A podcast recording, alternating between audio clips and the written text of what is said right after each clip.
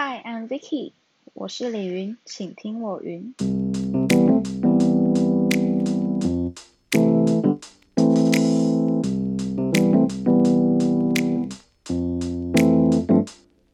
想不到吧？这周还有一个 bonus 特辑。没错，因为这集是比较技术性的层面，所以呢，我打算就在我们每周二上片的周间，今天是星期天，这样安安排一个特别节目。我们今天要来聊多益金色证书在手，职场的路好走。好，这一集其实从我大概考完多艺之后，就一直有人要问什么诀窍啊等等，大概已经是两年前的事情了。但是那时候想说，好，我要认真来做一支影片。碍于呢，大家知道为什么我做 podcast 吗？因为可以不用。Settle 不用上妆，然后也不用安排背景，这样子，嗯，对我来说实在是太方便了。所以呢，从那个呃影片一直拖拖拖，就拖到了现在。我打算呢，就用讲解的好不好？我们就用麦克风讲解的方式来跟大家分享一些我的心得。好，首先呢，我要先定义一下，就是呃，这集我是以一个。身为考生的角度，要怎么准备多译考试？好，那我要先背景介绍一下嘛。那我的英文程度一直从国小到高中都是维持在一个蛮蛮蛮蛮好的程度这样子，所以我是有一定单字量的。那在高三那一年呢，我考到了七百八十五分，我没有记错的话。那首先要说明，如果你今天是高中生，你是要为了大学以后的这个外系。外文学分去考的话，那务必请你等到学测后再考，因为那真的是你人生英文的巅峰。大部分的人应该都是，就是累积的单字量啊，然后你对题目的熟视度啊，都是在那个时候是你的巅峰。所以真的不要觉得。哦，我我其实高一高二就很厉害了，我可以马上去考。好啦，如果你真的很有钱，OK 啦，对，但那考一次也要一千六诶，好不好？就是省一下啦，哈。那我们高三再去考马西尔赛利，OK。好，那再来呢，说明一下，在从学生到呃从高中生到大学生的这个阶段，多一的这个成绩到底可以做什么用？好，呃，以我为例的话，我是在。大学英文这个学分呢，直接是以抵免的方式就抵免掉。那可能每个每个学校的这个规范会不同，就请你要自己去找你们学校。而且因为一定大部分学校都有所谓的毕业门槛，多一要考到几分才可以毕业，这可能是第一个。第二个就是我要讲的抵免跟免修。那这分抵免跟免修是不一样的。像我们学校，我当初记得啊，好像是六六百。上下就是免修，那免修是我不用修英文这一科，可是我要修其他的呃外文的这个课程去得到这个学分。那抵免就是我连外文的课程也不用修了，就是可能好像总共十二学分嘛，把直接送给我这样子，对。那什么好处呢？就是我有很多很多其他的时间可以再去修别的课程啊，那也可以帮助我提早毕业啊，等等。对，就是我不用再卡在呃我毕业门槛还没有过，我的外我的外文学分还没有达到，所以这是一个对于呃高中生升大学来说多益的一个用处。好，那再来呢，顺便定一下，因为。这集是在讲多义嘛？那你说那托福跟雅思啊这几个考试呃不用考吗？我想去考这个，这这个这几个需不需要？对，这都是因人而异的。那举呃与现在台湾的这个环境来说，托福跟雅思就是出国留学、出国用。那多益就是普遍呢，学校跟职场上面会看的，就其实你真的打开一零四，你一搜查那个，只要你想要进外商公司工作，即便是台湾本土公司，你可能也是需要一些外文能力，那他都会设一个门槛，就是哦，你多益要几分这样子。所以重点来啦，金色证书这个大家闻风丧胆，有有这么夸张吗？就是 大家很想要得到的哦，这个呃多益总共分五个 level 的成绩最。Top 的那个 level 就是所谓的金色证书，到底应该要怎么得到？好，我回到我刚刚说，我一开始其实也只考了七百多分。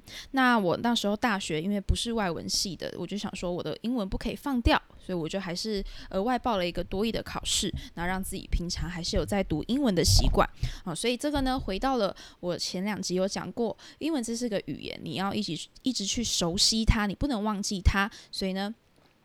我大呃在大一上学期的寒假吧，我就报名了这个多益考试。那大概不过你知道，其实考试这种东西就是你死不到临头，还是不会想读书的。那我那时候就是因为我一定有我一定的单字量了，所以就疯狂刷题目。因为我最记得我考七百多分那一次，还是我在之前考忘记了。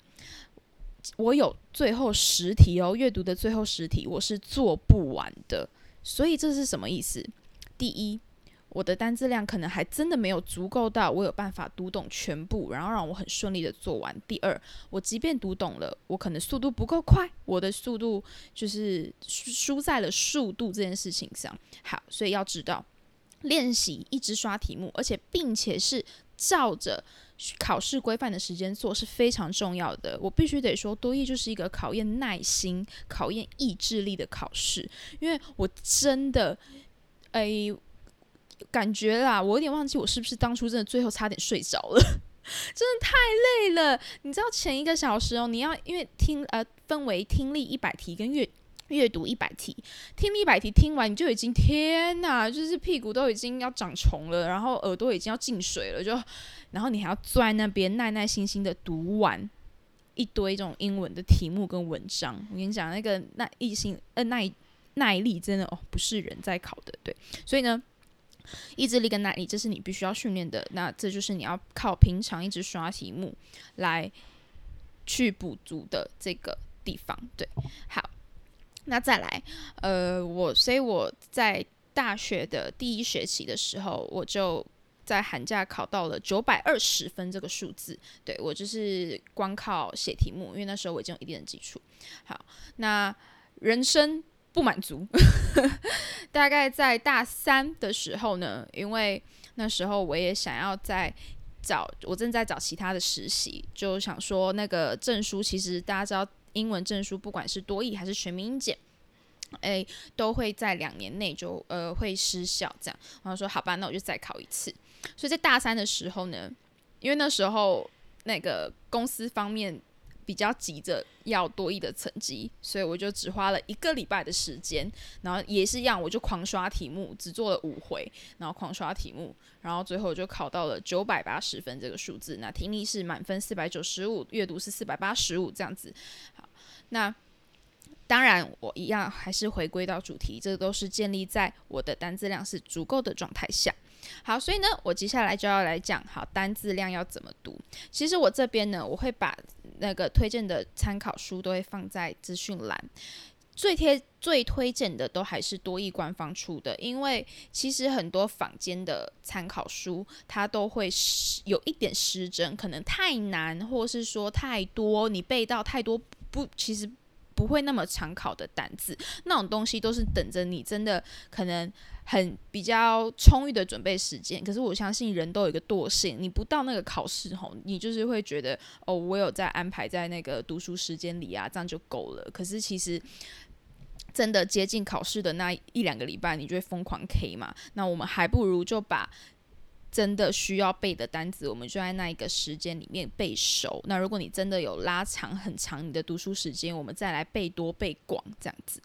好，所以呢，我是以多义的官方的单字书去做，去再做一个复习的。对，那。其实多益你真的已经是一个非常好考的考试了，比起托福跟雅思，因为托福跟雅思是出国留学用的，所以它会有非常多的这个范围，不管是天文、上知天文、下知地理、历史、过去跟未来这样子。但多益只是关于商业、关于书信、关于公司行号，有时候一点点的关于学校，但不多。反正就是非常生活上的用语，所以呢，搞懂你的方向这很重要，不要背瞎背一些，对。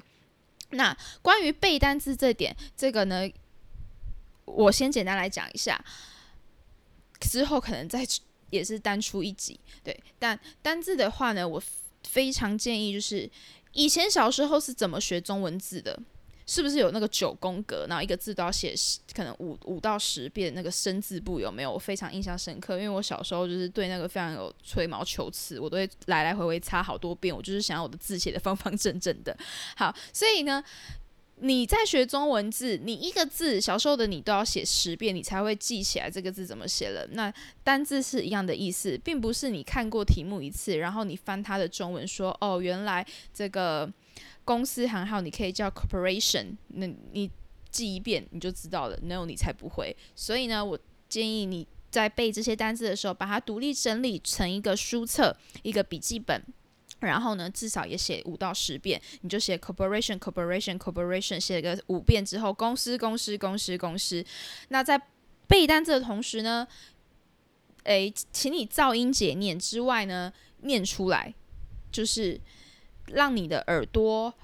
也同时吸收到这个音，因为你要知道多义也是有考听力的嘛，所以呢，你也要听得懂这个字。那你说问题来啦，我发音不标准怎么办？你就查单字好不好？那个 Cambridge 剑桥字典很好用哈，大家人手一机嘛，我们不要懒，好记起来这个单字怎么念之外呢，因为你的耳朵在听，你的手在写，你的眼睛在看。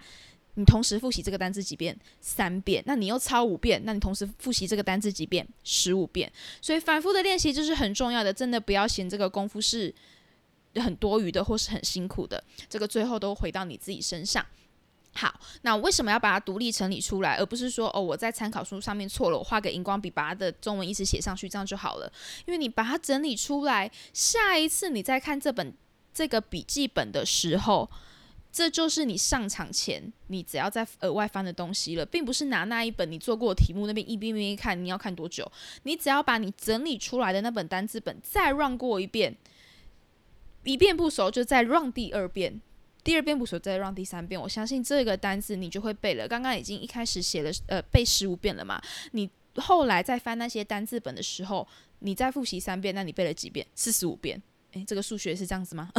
对，然后总总之，我一再强调，反复的练习是很重要的，让这些单字非常非常熟。因为其实多义的范围真的不广，这些单字只要熟，我相信你可以拿到一半的分数。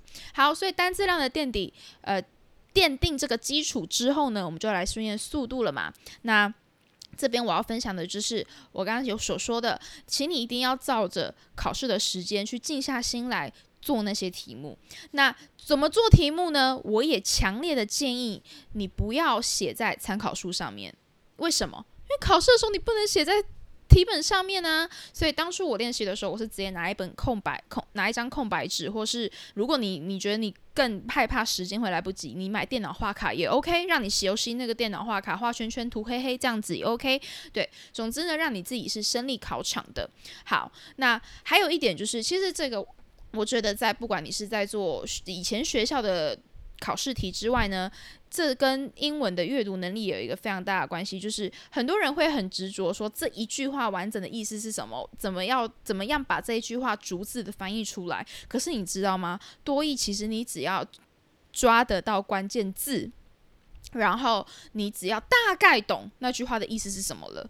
不要太吹毛求疵，因为为什么听力你只有一遍的机会，阅读讲真的，其实你也算只有一遍的机会，因为我们有时间限制。你读过那个题目一次呢，你就必须要把答案做出来了，可能没有办法让你再看第二次。所以不要句句斟酌，字字斟酌，尽量的呢，每一句你在练习题目的时候，你就要反问自己说：哦，这句话大概是什么意思？人事时地物，这是。做题目最重要的五点嘛，是谁在说这句话的？他在哪里做这件事情？他为什么要做这件事情？他做这件事情是为了什么？当这几个我们说五 W，呃，一个 H 怎么 Why Why Why When Where Who 跟 Which 还有 How 这几个你搞懂之后，其实我觉得在八九成的题目你又都懂了。好，所以在最后一层。回归到训练这个速度，训练单质量完，你都 OK 了，之后怎么样？最后怎么样？我们静下心来，好不好？我就像我前面所说的，它是考验一个毅力、一个耐力的一个这个考试的考试，没错。所以呢，我们要训练是毅力、耐力。那怎么样呢？请你前一天一定要睡饱。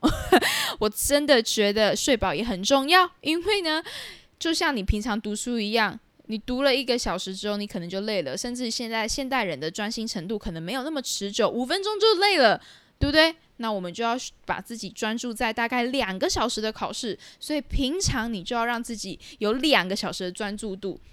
那其实我觉得这也是一个考试的小 pebble。我不知道你们在作答的时候，你们习惯看哪里，尤其是听力考试的时候。因为我自己，我我觉得，如果你到时候考场的位置你是安排在比较前面、靠近 radio 的地方的话，其实你很幸运，因为你往前看就是老师。那如果你坐在后排，你抬头看就是一整坨的学生。甚至其实你知道，有时候有一个 tricky 的地方就是呢，你有时候可以看到别人什么时候动笔，你就知道答案是什么嘛，对不对？但是呢，有时候你也会这样子因此而分心。所以我其实自己在考很多种考试的时候，我自己是会。锁定，譬如说桌子的右上方、桌子的左上方，或是盯着你的笔，whatever，就是你要选定一个东西盯。当你在练听力的时候，你不要就是眼睛不小心瞄到窗外，嘛一个人走过去？你的整个身心灵就失神了。我跟你讲，真的会，因为我好几题听力，我那时候在考试的时候就想说，完蛋了，完蛋了，我刚刚有点失焦了，我有点算是凭着记忆回去做这题的。对，但好好险后来没有选错。对，但但是一样的概念，就是当你的一是是呃一闪神的话，你有可能就是你的刚刚你误以为题目是在问你人，但其实题目是在问你地方，你搞不懂那个 where 跟 who，哇，你就惨了。对，所以我觉得这是最后一点。最后呢，我今天也想分享大给大家一个频道，因为我有说我最后一次考九百八那一次，我真的没有太多时间准备，所以那个时候呢，我就上网查了很多有没有短时间可以就是再复习一下多义题目，或是多义考试有什么技巧的一些方向。那我自己是看了一个频道叫做 Ricky 英语小蛋糕，一样我也会把链接放在资讯栏。那它其中就有一个播放清单，就是讲一些多益考试的 pebble。那它同时也会一些。整理一些必考单词啊、必考文法啊等等。那我那时候就是狂，我这个清单就是看完了这样子。所以我觉得这个是，当然是给你真的不够时间的话，你再来做。那你平常你已经下定决心，可能我半年后要考多一的话，那你就慢慢看就好，好不好？我真的是临时抱佛脚才这样子的。好，今天先简单介绍多一到这边。如果你有更多问题想要问的，都欢迎到 Instagram Vicky Lee 零七零八私讯我。来做询问，就这样子，我们下次见，拜拜。